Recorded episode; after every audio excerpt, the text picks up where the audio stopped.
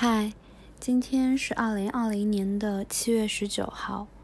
距离我最早的一次雅思考试已经过去大半年的时间。原本我以为我自己的英语至少作文逻辑上没有问题，所以对作文这一块都不是特别的上心。直到考了四次雅思以后，发现我的作文成绩一直是在五点五或者六，从来就没有达到过六以上的分数，这让我很焦虑，因为我以为我自己至少可以拿个六点五吧，甚至有的时候我觉得，嗯，当我的观点写得很正确的时候，我也就拿个六分；我观点写得很差劲，也就拿个五点五分。我觉得很奇怪，因为原本我以为我作文分数不高是思维或者写作的角度有问题。直到最近在准备 GMAT 考试，然后其中语法部分的学习占了大部分的 GMAT 的复习时间，在学习语法的过程当中，我才发现，原来我的核心就是错的。我写的作文其中很多的表达都是不有效的。这才导致我的作文成绩不高，至少我自己是这样认为的。举个例子吧，我以前特别喜欢用 there be 的句型，因为我觉得 there be 好帅啊，就说有那么个东西，或者是嗯，特别像那种很有学识的知识分子，然后说话文绉绉的，然后。直到学 GMAT 当中，发现所有的语法题看到 there be 基本上是不会选的，然后我就会去研究为什么，呃，there be 的句型是无效的。在 there be 的句型当中，只强调了一个主语，而真正有效的句子应该是要把你想要表达的东西说得非常清楚才行。所以我发现，在我以前写的作文里。真的就是一直在说很无效的句子，翻译过来就是一个名词加一堆名词的修饰，再出现一个名词加一堆名词的修饰，并没有办法完整的、明确的去表达我想要表达的那种逻辑、逻辑性的一个描述。所以，虽然主谓宾的结构看起来很普通，没有那么酷酷的。但是其实那是一种最明确、最显性的，能够表达清楚一个人的观点的一个最好的一个句子。这个时候让我突然意识到，其实，在英语学习当中，有的时候真的就是使错了劲儿。其实我的作文当时因为考得不好，所以还请了各种呃作文批改的老师。每次老师批改的内容都会是告诉我说我的观点怎么样，我的描述怎么样，在这个观点上我应该写几句话。但是，嗯，普遍的作文修改的老师很少会真的对我的表达方式进行一些修改，更多的是表达，嗯，修改的是我的，嗯，思考的方式，或者是说表达的观点。但是我觉得真正核心的东西是我怎么把我的观点表达的更有效。其实，在嗯，我接触的这么多批改的老师当中，能做到这一点的特别的少。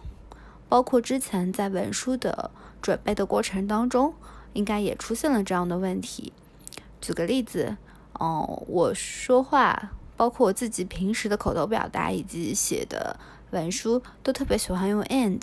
就无论这两句话到底能不能用 and，或者是说无论这句话的前后有没有关系。我都喜欢先说个 and，然后再说继续说下面的话，就仿佛好像加了一个 and，这句话就变成了复杂的结构。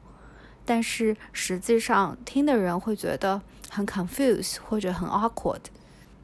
直到我真正好好的去学语法，发现 and 是一个非常强烈的平行的状态，and 的前面和后面。不仅语法结构要平行，连句意也要非常的有关联以及平行。这是我在真正好好的系统性的去学习语法之前没有关注到的东西，也是我觉得嗯很少会有人关注的。但是确实这些问题导致了我的作文非常的无效。同样，因为我意识不到这些问题，在口语表达的时候也会嗯。导致我的表达非常的不清晰，说话没有结构。随着我不断的去学习语法、学习写作、学习口语，在慢慢的积累当中，渐渐的也能知道一些自己的问题。但是其实是有点伤心，因为嗯，我找了这么多的老师，无论是写作的老师还是口语的老师，都没有纠正我这一个很核心的错误。他们更多的是在跟我说，你的层次你要更有层次一点，或者是说你要更加嗯明确一点的去表达。但是真正的核心的问题，只有我自己突然间才能领悟。很多时候，可能任何的学习都是这样吧，就是，嗯，除非真的就是遇见过这样的问题，或者是在这个问题上吃过亏，然后有了自己的感触和总结，不然很难真的是去站在嗯别人的立场上去分析我到底为什么会有这样的错误，是什么原因导致了我有这样的错误。所以，嗯，怎么说呢？其实学习最终还是一个自我提高和自我反省的过程。嗯，真正的学习只能老师这一部分的，嗯，作用只能是教会我们怎么样去学习，嗯，标准化的东西应该是什么样的。但是自己的问题其实每个人都不一样，而找到自己的问题、定位问题以及解决问题。都是要靠自己，更多的情况下是要靠自己吧。有一些老师确实很牛，他可能呃因为经历的比较多，一看就能知道问题在哪里。但是大部分时间，我越来越发现都得是靠自己去思考，自己去找到问题。同样，我也突然间很感触，就是因为嗯，我发现英语学习其实是融会贯通的，就好比是。当听力提升的时候，口语也会相对应的有所提升。当口语当作文写得好的时候，或者说作文的思路正确的时候，嗯，口语也会提升。当口语好的时候，就能反反之作用到作文和其他的阅读的整个思路上去。当语法好的时候，嗯，整体的一个无论是听说读写都会有一个非常大的促进。所以，其实虽然说，嗯，在我们的考试当中是好几门分开的，但是核心好像就是作为英语这个东西，都是有自己一套系统性的一个递进的过程。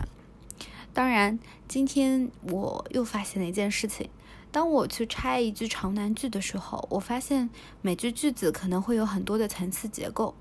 就好像是，嗯，像我们学写代码的时候。它其实也是一层一层嵌套的。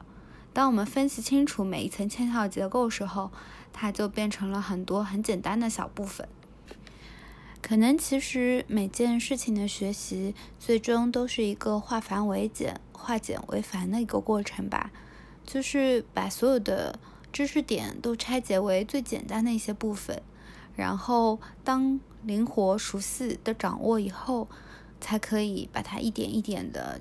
更复杂的拼接起来。